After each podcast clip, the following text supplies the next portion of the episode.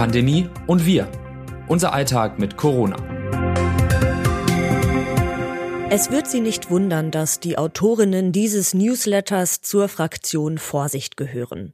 Das ist wohl die logische Folge, wenn man zweieinhalb Jahre damit beschäftigt ist, die Pandemie von allen Seiten zu beleuchten. Da war niemals Panik, aber doch immer ein gewisser Respekt vor dem Virus. Lieber einmal zu häufig die Maske aufziehen als einmal zu wenig. Lieber einmal mehr lüften als zu wenig. Doch wie viel Vorsicht ist jetzt noch nötig, selbst für die Vorsichtigen unter uns? Als die Pandemie damals losging, war ich eine der ersten Menschen, die im Supermarkt einen Schal um Mund und Nase gewickelt hatten. Diese Woche bin ich zum allerersten Mal ausgegangen, ohne überhaupt eine Maske einzupacken. Bei größeren Treffen reiße ich zwar noch regelmäßig das Fenster auf, aber einen ganz klaren Corona-Kompass habe ich nicht mehr. Stattdessen treffe ich Corona-Entscheidungen nach Gefühl. Eigentlich ist das aber auch ein ganz schönes Gefühl. In den vergangenen Monaten waren Maßnahmen gegen die Pandemie zwingend notwendig. Jetzt erlauben uns der Sommer, die aktuelle Virusvariante und der persönliche Schutz, den wir durch die Impfungen erworben haben, mehr Freiheiten. Wer sich sicherer fühlt mit Maske im Supermarkt, der kann sie einfach weitertragen.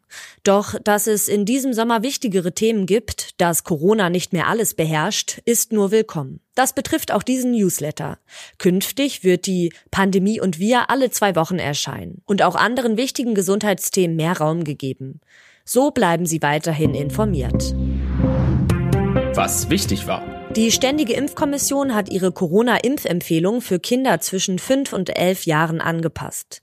Bislang hatte das Gremium eine Impfung nur für Kinder mit Vorerkrankungen und Risikokontakten empfohlen. Jetzt dreht es auch gesunden fünf bis elfjährigen dazu, sich gegen Covid-19 impfen zu lassen. Allerdings sollen diese nur eine Dosis des mRNA-Vakzins von BioNTech Pfizer erhalten und nicht wie vorerkrankte Kinder zwei. Das hat unter anderem in den sozialen Netzwerken für Unverständnis gesorgt. Die STIKO begründet ihre Empfehlung mit der hohen Zahl an Ansteckungen, die in den vergangenen Monaten in den jüngeren Altersgruppen aufgetreten sind.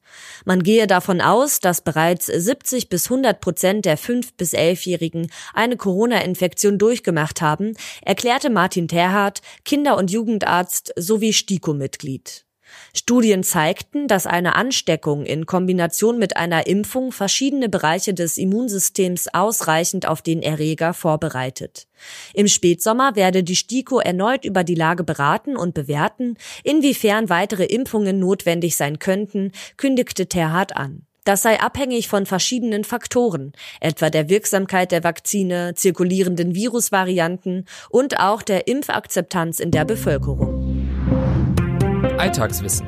Mit der Ausbreitung des Coronavirus sind viele Menschen dazu übergegangen, sich regelmäßig die Hände zu desinfizieren. Entsprechende Spender zur Händedesinfektion tauchten plötzlich überall auf in Geschäften, Cafés, sogar in Museen. Gerade an Orten, wo es nicht möglich ist, sich die Hände unter fließendem Wasser und mit Seife zu waschen, seien die Desinfektionsmittelspender durchaus nützlich, sagt Ernst Tabori, ärztlicher Direktor des Deutschen Beratungszentrums für Hygiene in Freiburg. Komplett verhindern können sie Ansteckungen jedoch nicht, da Corona weniger über Oberflächen oder einen kräftigen Händedruck übertragen wird, sondern über ausgeatmete Aerosole. Von einem exzessiven Gebrauch von Desinfektionsmitteln raten Hygieneexpertinnen und Experten demnach ab. Wenn man nach Hause kommt, sollte man sich immer gründlich die Hände waschen, um keine Keime einzuschleppen, erklärt Taburi. Dass das etwas bringt, ist auch erwiesen. Und so geht richtiges Händewaschen. Erst die Hände unter fließendes Wasser halten, dann gründlich, samt Daumen, Handrücken, Fingerspitzen und Nägeln, einseifen und unter fließendem Wasser abspülen. Auf öffentlichen Toiletten sollte man den Hahn mit einem Einwegtuch oder dem Ellenbogen schließen. Anschließend die Hände gründlich abtrocknen. Eine gründliche Handhygiene wird auch nach der Corona-Pandemie wichtig bleiben. Schließlich lassen sich so auch andere Krankheiten wie Grippe oder Magen-Darm-Infektionen vorbeugen. Treffend gesagt. Bislang spricht alles dafür, dass es eine weitere Infektionswelle geben wird. Wenn wir Glück haben, kommt diese Welle erst im Herbst. Wenn wir Pech haben, kommt sie schon im Sommer. Kai Nagel, Modellierer von der Technischen Universität Berlin über den weiteren Verlauf der Corona-Pandemie. Forschungsfortschritt. Die beiden Medikamente Paxlovid und Molnupiravir können die Sterblichkeit der Corona-Erkrankten signifikant reduzieren. Das bestätigt eine Studie aus Hongkong. Sie umfasst Menschen, die sich zwischen Ende Februar und Ende April mit dem Coronavirus infiziert haben. In diesem Zeitraum war in der Sonderverwaltungszone der Volksrepublik China die Omikron-Variante BA2 vorherrschend.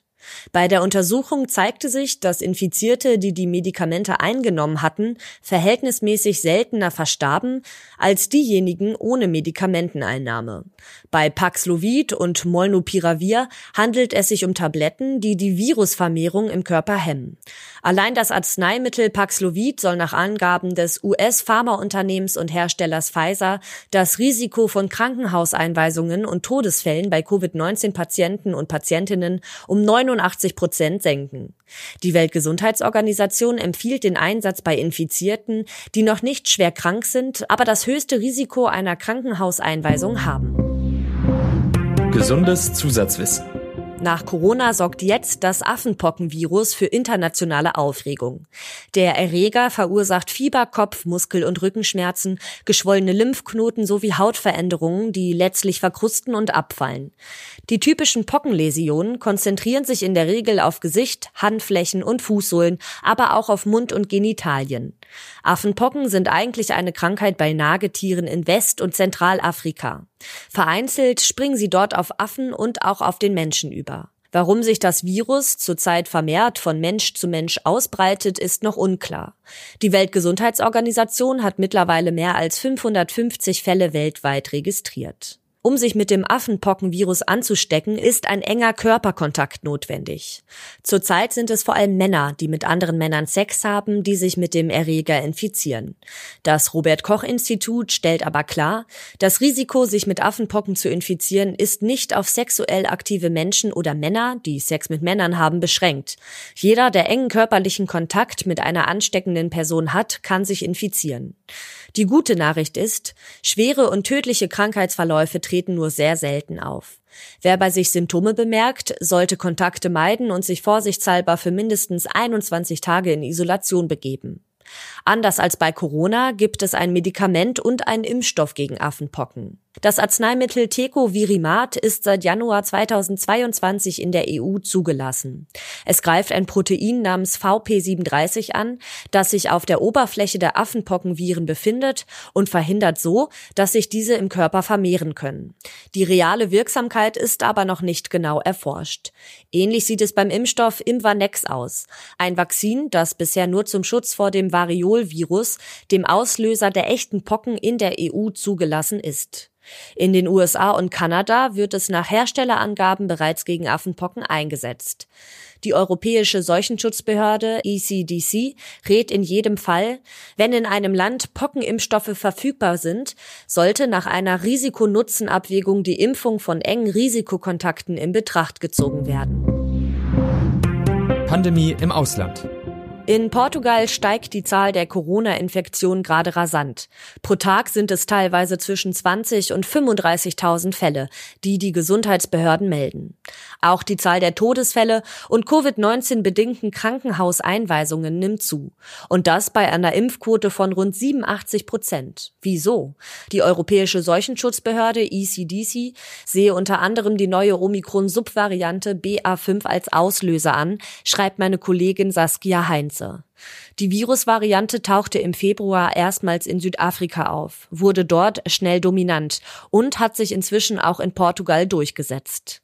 Die dortige Entwicklung deutet darauf hin, dass BA5 einen Wachstumsvorteil gegenüber den bisherigen Omikron-Varianten hat. Sie scheint also leichter übertragbar zu sein, vermutlich auch, weil sie das Immunsystem besser überlisten kann. Die ECDC nimmt zudem an, dass Omikron-Genesene, die nicht geimpft sind, wahrscheinlich nicht ausreichend vor einer symptomatischen BA5-Infektion geschützt sind. Aber auch der Schutz von Geimpften fällt wohl geringer aus. Ob die Virusvariante auch zu schweren Krankheitsverläufen führt, ist derweil noch unklar. Die Corona-Lage in Portugal könnte ein Vorbote für Deutschland sein, warnte Bundesgesundheitsminister Karl Lauterbach. Die besonders ansteckende Variante BA4 bzw. BA5 ist auch bei uns auf dem Vormarsch, twitterte er. Dies könnte im Herbst die nächste Welle werden. Beide Virusvarianten sind bereits in Deutschland nachgewiesen worden. Ihr Anteil an den positiven Corona-Proben wächst zurzeit aber noch mit niedrigem Tempo. Dennoch ist weiter Vorsicht geboten. Die ECDC vermutet, dass es in den kommenden Wochen und Monaten zu einem erheblichen Gesamtanstieg der Covid-19-Fälle in der EU kommen könnte. Was kommt? Corona wird bleiben, das steht fest. Nur wie stark wird sich das Virus auf unser Leben in den kommenden Jahren auswirken?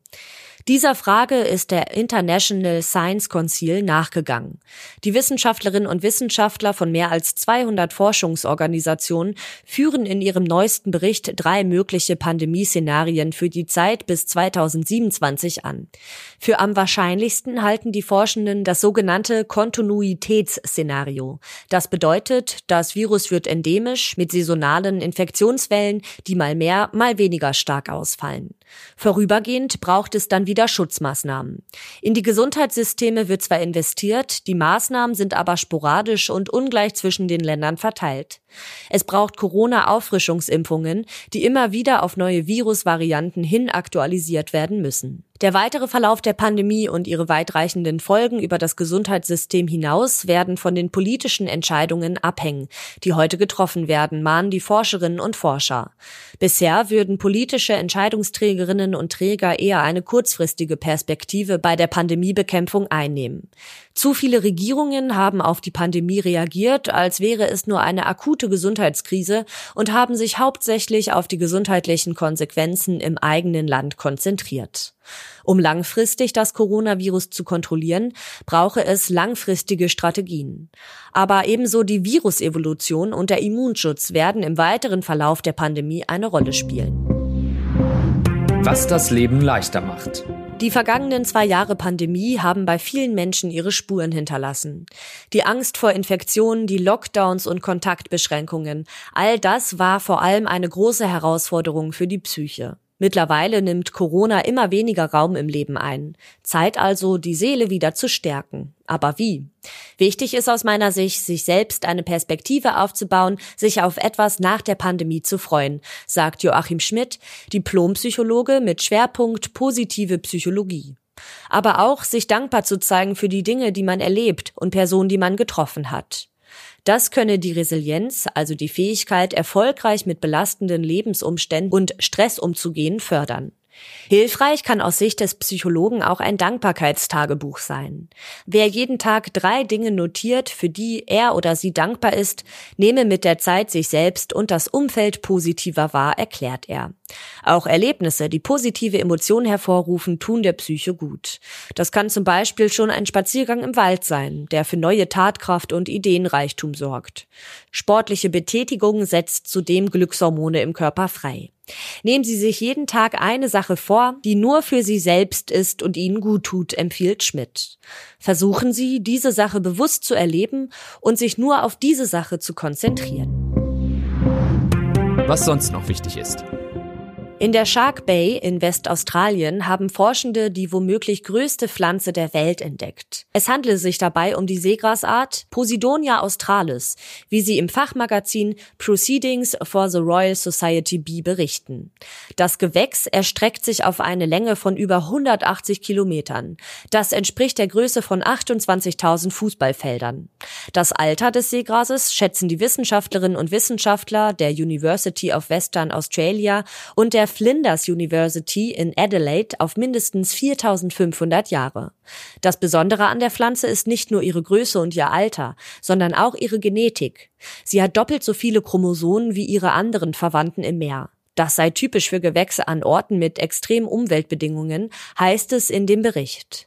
In der Heimat des Seegrases ist beispielsweise der Salzgehalt doppelt so hoch wie anderswo in der Bucht und die Wassertemperaturen können zwischen 15 und 30 Grad Celsius schwanken. Bisheriger Rekordhalter war übrigens Pando, eine Klonkolonie der amerikanischen Zitterpappel im Fish Lake National Forest in Utah in den USA.